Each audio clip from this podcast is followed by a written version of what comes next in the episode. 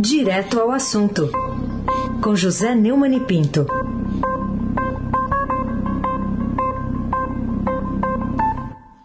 Oi, Neumann, bom dia. Bom dia, Raíssa Abac, Carolina Ecolim. Dia. Almirante Nelson e o seu transatlântico no Suez.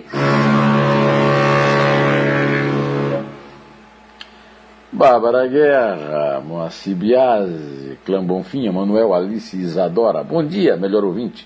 O ouvinte da rádio Eldorado, 107,3 FM. Raíssa Abac, o tríplice coroado. Vamos lá para abrir os trabalhos. Queriam uma análise sua do que disse o líder do governo na Câmara dos Deputados, Ricardo Barros, que afirmou que decisão judicial pode chegar um dia que não será cumprida. E aí, Neumann? Ah, antes de qualquer resposta à sua pergunta, eu quero primeiro esclarecer eh, honestamente ao nosso ouvinte que pelo deputado Ricardo Barros, por toda a sua atuação eh, na Câmara dos Deputados, e não apenas agora como líder do governo na Câmara, eu tenho um profundo desprezo, nojo. Olha, é uma coisa, é uma figura lamentável, execrável, execrável. Agora apareceu para puxar o saco do novo chefe, que é o Bolsonaro. Sempre quem está no poder é o chefe dele. E para isso criticou o Poder Judiciário lançando ameaças de descumprimento de decisões judiciais, ao reclamar do que classifica como avanços da justiça sob prerrogativas do executivo.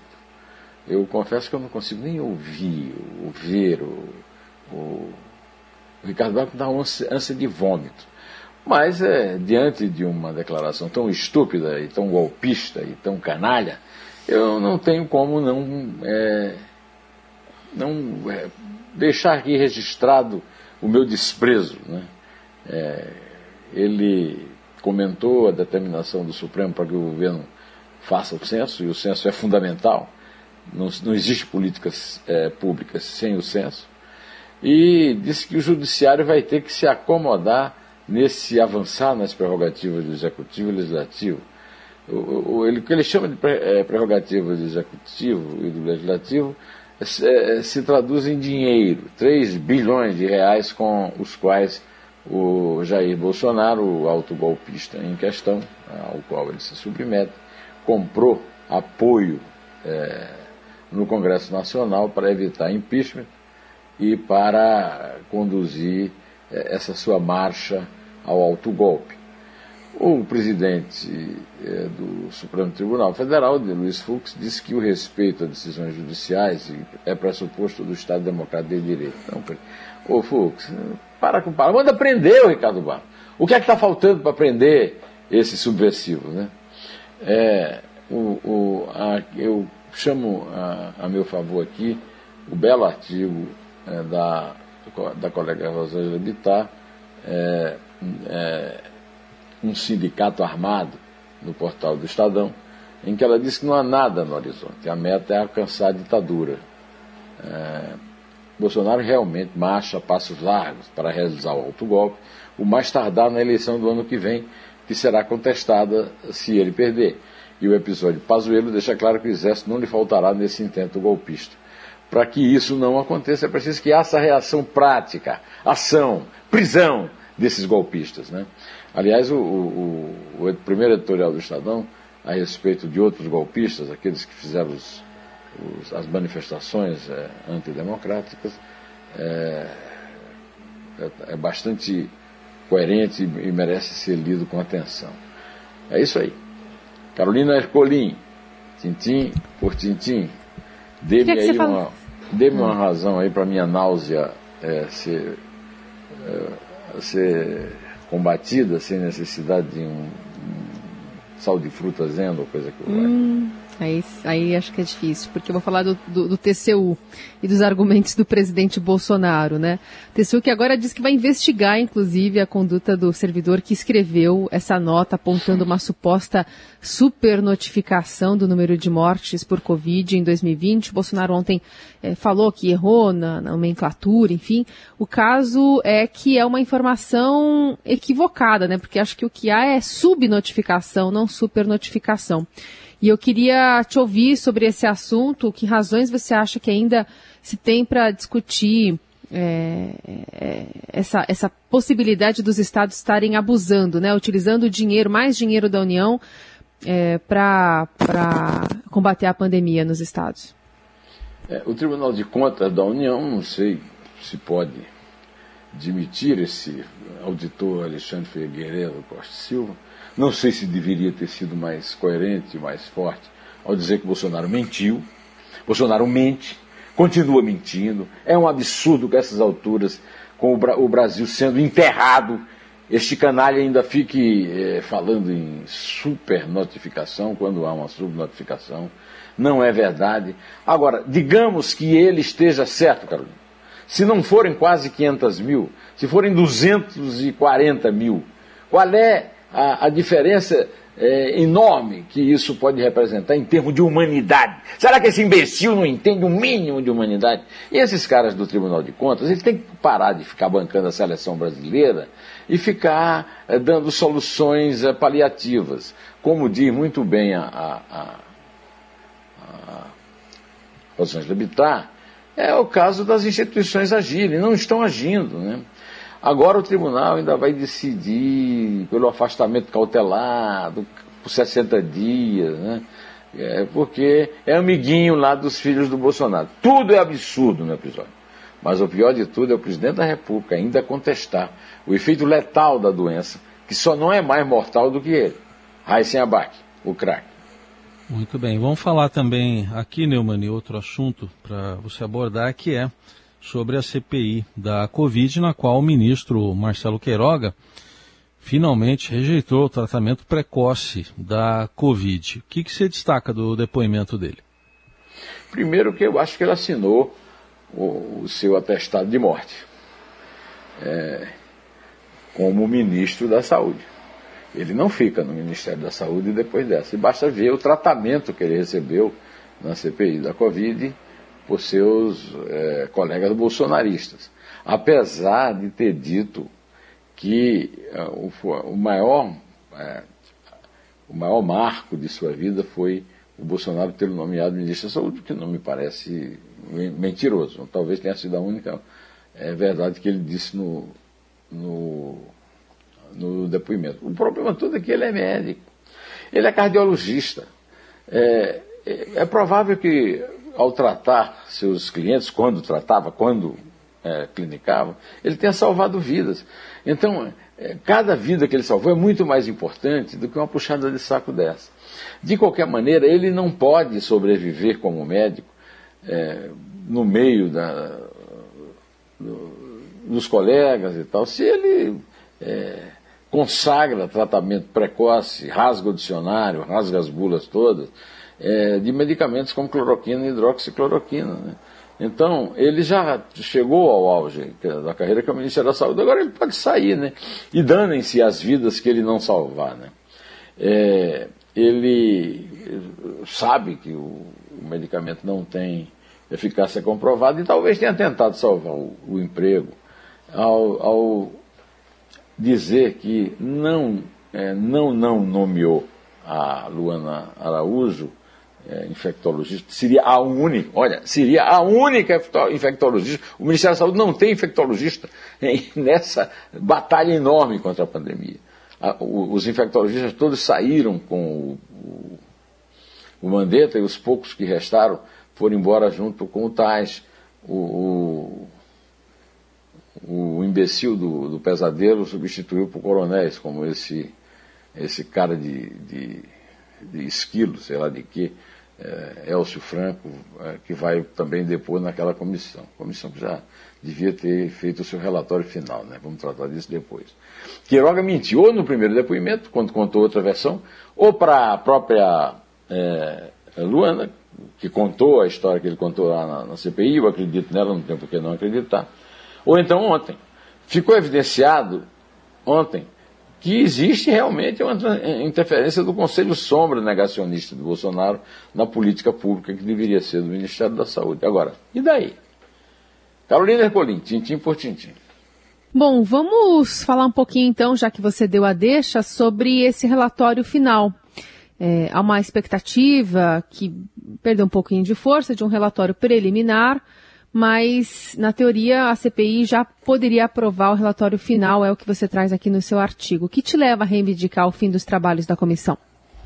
No meu artigo, CPI da Covid já pode aprovar relatório final. O, a linha fina é: vídeo do Conselho Informal do Bolsonaro contra vacina dispensa novos depoimentos. Aí os dois últimos parágrafos eu gostaria de ler para defender essa tese com mais segurança. O gabinete mais das trevas que da sombra tem tornado inútil o esforço da CPI de arrancar depoimentos dos vassalos do chefão que abusam do direito constitucional do silêncio, garantido por Ricardo Lewandowski, do Supremo Tribunal Federal, a Eduardo Pazuello e Nise Yamaguchi, para desmentir os fatos e as declarações que eles mesmos já deram, em shows de cinismo sem limites. O especialista em partos, perinatologia, você recorreria a esse especialista, Osmar Terra? em algum parto seu, Carolina, eu não deixaria minha mulher chegar nem perto dele. Né? e neurociência, hein? até porque ele tem uma fama de, com aquela cara de troncho dele, de ser um grande conquistador, de conquistar as senhoras da altíssima corte. Né?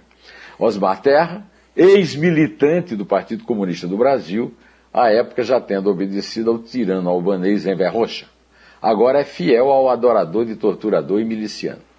A oncologista Nise Yamaguchi, se você tiver um parente indo para um, um, um respirador, não, não peça conselhos a um oncologista, principalmente se ela for Nise Yamaguchi. Né? Seria, na certa, mais capacitada a convencer Bolsonaro de que não se cura câncer com pílula, do que a recomendar a inclusão na bula da cloroquina da cura da Covid-19. A reputação do microbiologista Paulo Zanotto, da USP, é polêmica e duvidosa. Os três poderão alegar que estão mais próximos de entender o sistema respiratório para assessorar Bolsonaro do que o encarregado por este de estudar o novo coronavírus. Arthur Weintraub, advogado de baixo renome profissional, é incapaz de distinguir um alvéolo pulmonar do auriverde pendão de minha terra, que é a brisa do Brasil, beijo de balança, verso do Castro Alves. Já que não conseguirá mesmo trazer Weintraub e Carlos Wizard dos Estados Unidos para deporem, convém aprovar o relatório final, encaminhá-lo ao Ministério Público Federal, que muito provavelmente o despejará na lixeira mais próxima. Pelo menos isso reduzirá gastos públicos, Raíssen Abac, o Kraken. Muito bem. Vamos falar também aqui sobre a festa no campo e protesto nas redes Acho que é um bom título, né, que a gente viu aqui nessa foto legenda publicada na primeira página do Estadão de hoje, é sobre a vitória da seleção brasileira. Está invicta lá nas eliminatórias e nas redes sociais teve um manifesto aí divulgado contra a Copa América, mas dizendo que vão disputar aí o torneio. O que, que você diz, Neumann? É, eu vi o jogo, eu gosto de futebol e gostei do jogo. A seleção jogou bem contra o Paraguai, né? Quero ver como é que é contra o, os campeões, né? Contra os alemães, contra os espanhóis, contra os ingleses, contra os europeus. De qualquer maneira, é uma seleção de astros que não são homens no sentido da palavra, que não tem caráter, né? que não tem força interior, que não pensam, que não tem empatia nenhuma. Né?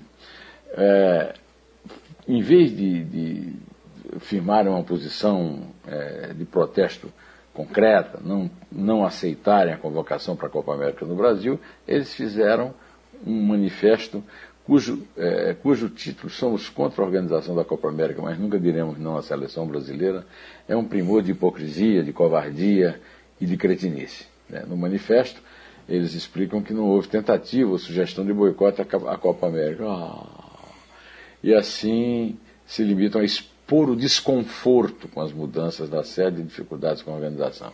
Não dá para esperar nada de. Dá para esperar alguma coisa de Neymar?